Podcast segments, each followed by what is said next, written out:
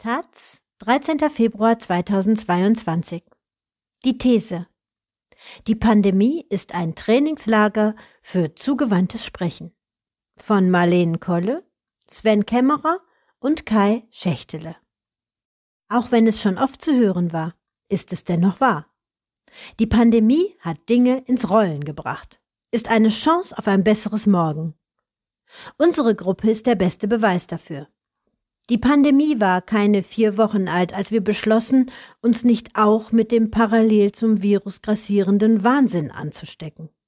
Nicht nur auf der Straße und in den sozialen Medien liefen die Debatten heiß, sondern auch in unserem Freundeskreis, einer weit verzweigten und diversen Gruppe von etwa 150 Menschen, die sich über viele Jahre durch die Organisation von Festivals und kreativen Projektaktionen aufgebaut hatte. Weil wir noch im Sommer vorher zusammen getanzt und gelacht hatten, verabredeten wir uns an einem Sonntagabend auf Zoom, um miteinander zu sprechen. Unsere Runde verselbstständigte sich schnell, weil schon an diesem ersten Abend alle spürten, wie angenehm es ist, zur Meinung eine Stimme zu hören und zum Weltbild ein Gesicht zu sehen. Wir nannten uns Salon und den gibt es bis heute. Im Frühjahr gehen wir in die 50. Runde. Wir treffen uns alle zwei Wochen über unsere Computerbildschirme, laden Gäste ein und tauschen uns aus. In der angeschlossenen Chatgruppe sind mittlerweile über 280 Menschen. Wir sind in keinem Fall immer derselben Meinung, aber uns eint die Überzeugung, dass man auch dann im Gespräch bleiben muss, wenn man das Telefon zum Abkühlen am liebsten in die Spree schmeißen würde – der Salon hat sich für uns zu einem Trainingslager für zugewandtes Sprechen entwickelt. Die Pandemie verlangt uns viel ab. Durchhaltevermögen, Empathie, Gelassenheit. Andererseits erleben wir gerade eine Politisierung, wie sie Deutschland schon lange nicht mehr gesehen hat. Was für eine Chance!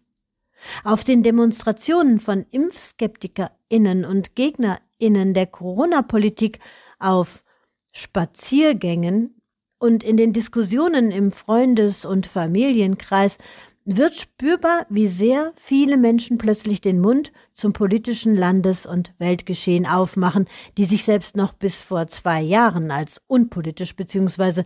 nicht politisch aktiv bezeichnet hätten. Menschen finden neue Freunde und Zusammenhalt, vielleicht sogar neuen Lebensinhalt. Diese Dynamik wertzuschätzen und im Dialog in konstruktive gesellschaftliche Mitgestaltung zu verwandeln, ist unser bescheidenes Weltverbesserungsvorhaben.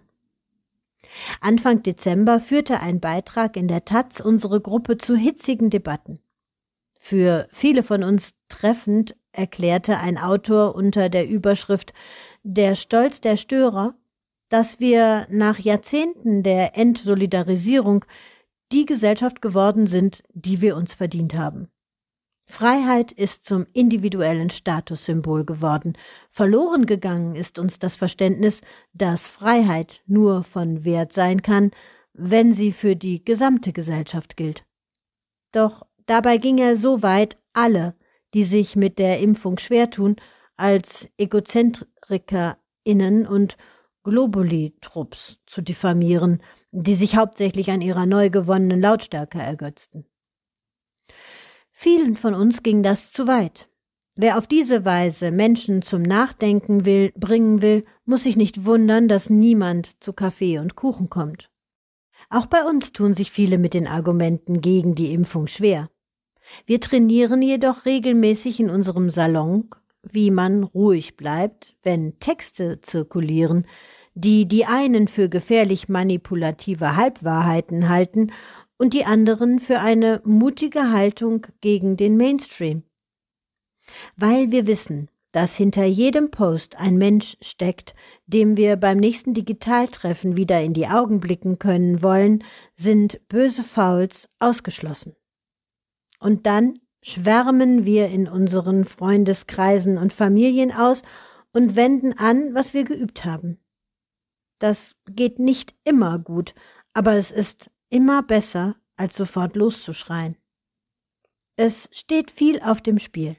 Die Demonstrationslust speist sich aus dem nachvollziehbaren Frust über die vielen nicht eingehaltenen Versprechungen für mehr Wohlstand und Sinn aus dem Ärger über eine Gesellschaft, in der die Ungleichheit immer größer wird und Menschen in systemrelevanten Berufen so schlecht behandelt werden, dass sie in Scharen fliehen.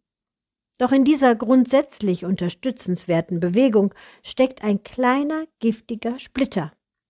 Die starke Politisierung der ImpfgegnerInnen Milieus geht oft einher mit einem rebellischen Stolz, der ohne Feindbild nicht auskommt. David gibt es nicht ohne Goliath, das wir hier unten nicht ohne die da oben. Doch geht man diesem die da oben nicht sorgsam auf den Grund, findet man sich wieder neben dem einen mit der Reichskriegsflagge und der anderen, die von den Rothschilds raunt. Und beide freuen sich darüber, eine weitere Tür aufgestoßen zu haben vom äußeren Rand zur Mitte der Gesellschaft.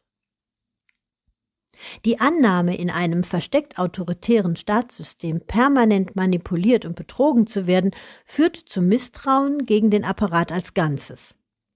Damit stirbt jeder mögliche Austausch und die Suche nach Konsens. In Vergessenheit gerät, dass wir trotz kapitalistischer Verseuchung in einer Demokratie leben.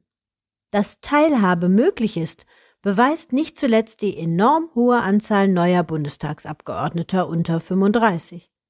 Allein in der SPD sind es 50. Mit einer von ihnen haben wir uns vor zwei Wochen im Salon unterhalten. In unserer Gruppe kursierte neulich ein Flyer, der dazu aufrief, Impftote zu melden. Darauf die Webadresse von einer der Partei Die Basis nahestehenden, in Anführungszeichen, Kontrollgruppe und Quellenangaben zum Statistischen Bundesamt und dem Paul-Ehrlich-Institut. Eine Nachfrage bei der in Anführungszeichen Kontrollgruppe ergab nicht nur, dass sie nach eigener Aussage mit dem Flyer gar nichts zu tun habe, sondern auch, dass die Belege über die Impftoten zu einer Statistik aller verabreichten Impfdosen zwischen 2003 und 2019 und zu einem Sicherheitsbericht des Paul-Ehrlich-Institut führten, der eine Covid-19-Impfung ausdrücklich empfiehlt. Plötzlich sprachen wir in unserer Gruppe nicht mehr über Impftote, sondern darüber, wie und warum solche Ängste instrumentalisiert werden. Ein für alle erhebender Moment, weil er uns nicht nur klüger gemacht hat, sondern auch glücklicher. Unsere Hoffnung ist, dass das aufkommende Engagement und die Lust am Mitmischen nicht abebben, sondern sich in viele kleine Gießkannen verwandeln, die den Paradigmenwechsel, den wir brauchen, auf friedliche Art zum Wachsen und Gedeihen bringen. Es muss noch viel mehr solcher Trainingslager wie unsere geben. Zum Salon am vergangenen Dienstag luden wir ein mit den Worten Heute Abend noch nichts vor? Schon morgens Lust, das Radio aus dem Fenster zu werfen, weil wieder jemand Inzidenz gesagt hat? Das Gefühl, die Sonne zuletzt im Sommer 1996 gesehen zu haben, kurz vor dem Einschlafen nach einer durchtanzten Nacht? Dann wärmt euch heute Abend im Salon. Zwei Stunden lang sprachen wir dann mit dem Leiter eines Pandemiestabs, in einem Berliner Gesundheitsamt darüber, warum die Dänen jetzt alle Beschränkungen haben fallen lassen und wir nicht und warum Österreich im Gegensatz zu Deutschland PCR-Tests für alle anbieten kann.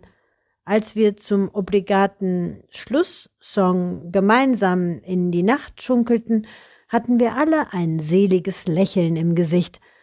Der Salon ist zu unserer eigenen kleinen Welt geworden, in der wir uns wärmen, wenn draußen der Wind pfeift. Dieser Beitrag entstand kollektiv. Die AutorInnen haben ihn in Abstimmung mit weiteren Mitgliedern des Salons verfasst.